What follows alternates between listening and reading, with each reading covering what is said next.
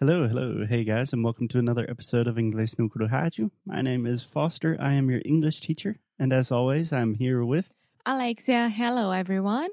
Hey Alexia, how are you? I'm fine. What about you? I am doing wonderfully. Cannot complain.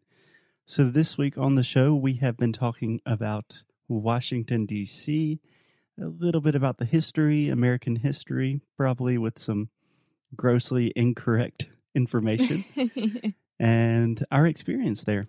yes, and today I would like to talk about two things. Okay.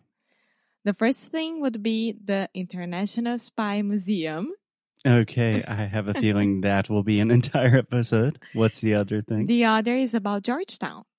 Okay. Do you want to start with Georgetown and then maybe we'll do an entire episode about the spy museum Yeah. because I know you get a little crazy with It's that. not only spy museums, International Spy Museum. okay. So before we talk about the International Spy Museum, can we one more time work on your pronunciation of the word museum? Museum.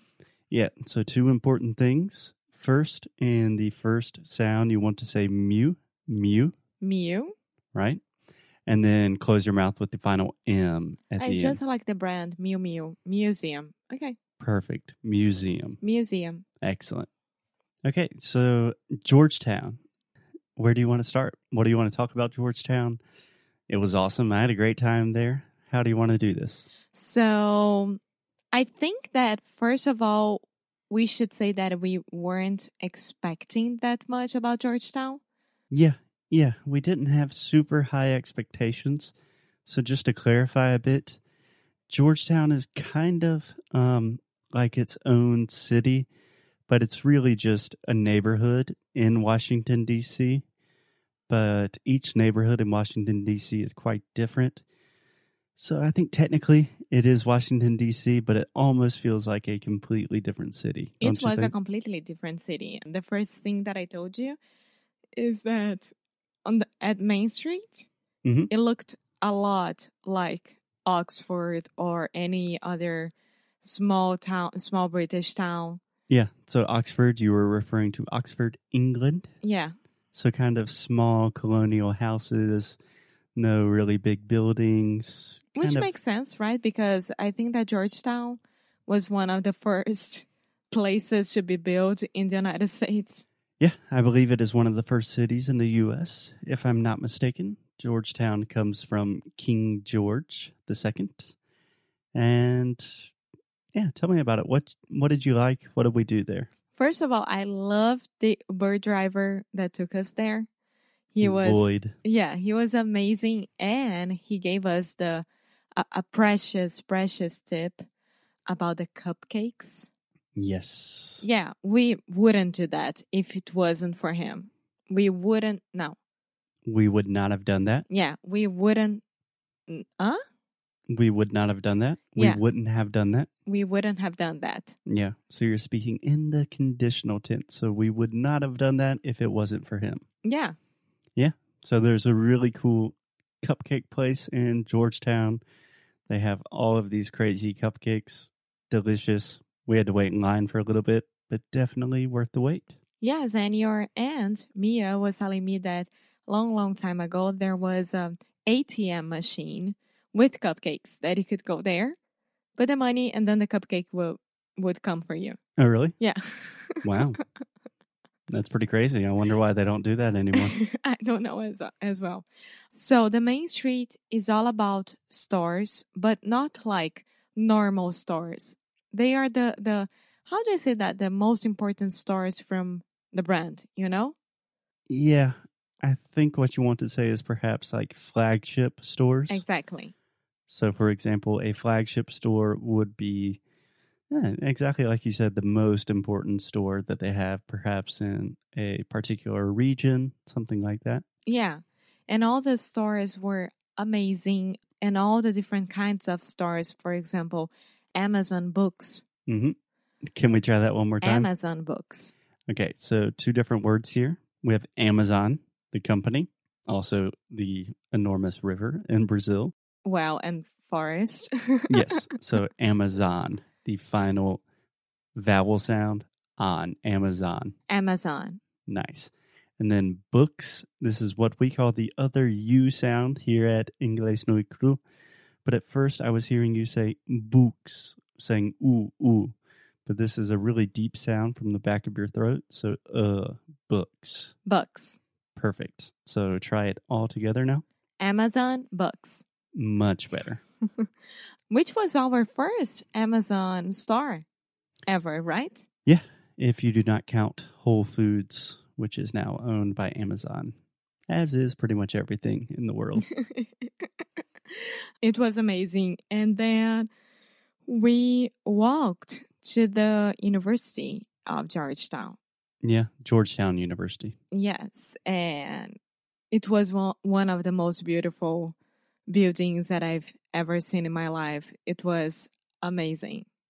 I would say one of the most beautiful campuses, perhaps, because it is composed of many different buildings, right? Okay, campuses. Yeah, but it's got that really cool kind of Gothic architecture style. It reminds me a lot of my own university.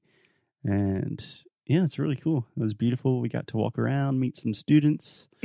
we took pictures of them. Yeah, they asked us if we could take a picture. It was not just us stalking Oh, yeah. people. Yeah, but that was fantastic. And when Alexia says that it is a really good place for shopping, it's like the best place I've ever seen. I'm not a big fan of shopping, and this was really, really cool. really cool. Even Foster was like, let's go there. Let's go to this store and this store because it was very inviting. And don't get me wrong, we didn't spend any money there, but it was cool to have this experience to go inside and see those flagships and like Moleskine, so Brazilian. Moleskin. Moleskine. Yeah, the journals. Yeah. Yeah. Moleskine store and Reformation store, J. Creole, Anthropology and Company store. Yeah, it was kind of funny. Now that I'm thinking about it, I'm kind of mad I did not buy a journal at the moleskin place. That's fine. You have a lot of them. Yeah, that's true. and the kittens. Oh, yeah. So before we talk about the kittens, just one word about the stores. They kind of look like small stores. And then when you walk inside of them, there's at least like three or four different stories. So these are enormous stores, like surprisingly large. It's really cool. Yeah, and everything was with Christmas decorations. Mhm. And it was so pretty. All the streets and all the stores and everything about it. So do you want to talk about the kitten bar? Yeah. You want me to talk about it? Sure. Okay.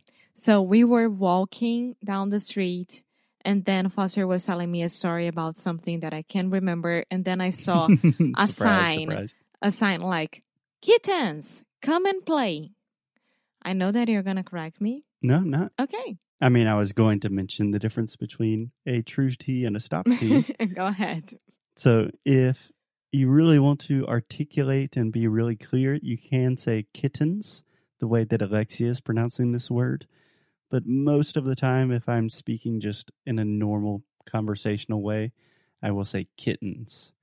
So the only difference between a stop T and a true T is with a stop T, I am not aspirating. Do you know what that means? hmm What does that mean? You're not putting your your air through your mouth. Yeah, that's one way to say it. So when I am saying a true T, I say kittens with the t, t sound, and with a stop T, I don't make the t sound. So sometimes I say kittens. Most of the time, I say kittens. Okay. So tongue position, everything is the same. I'm just not aspirating, making that extra t. Okay, sorry. Go on. Talk about the cats. but it's it was really early and then we we went there just to see what was going on and there there were like 10 kittens or I don't know how many There are a lot. that you could go inside, pay, and play with them.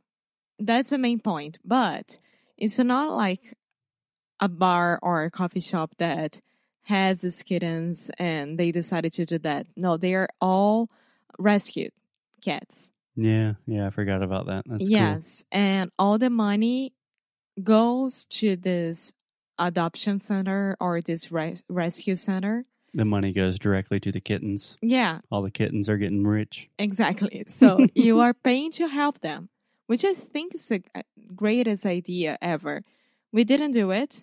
It was really, really late because we decided to walk and explore and then come back to the kittens. But everyone that we looked that it was inside, they were extremely happy. Yeah, everyone that we saw inside. Yeah, it was really cool. And in general, would you say if you are visiting DC, is Georgetown a place that you must visit? Yes.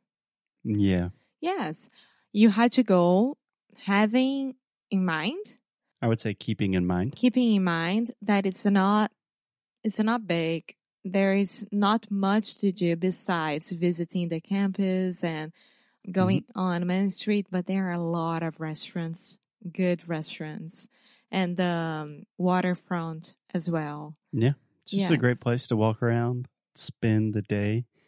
And I think most people visit Washington, D.C., and there's so many historical things to see, so many important tourist attractions that a lot of people probably forget about Georgetown. And Yeah. it's definitely worth the visit. Yes, it is.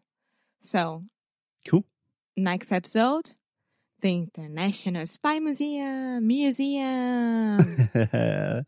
Alexia loves being a spy, but she's going to suffer a little bit with War Museum. Can't Okay. wait for that. We will see you guys tomorrow. Bye.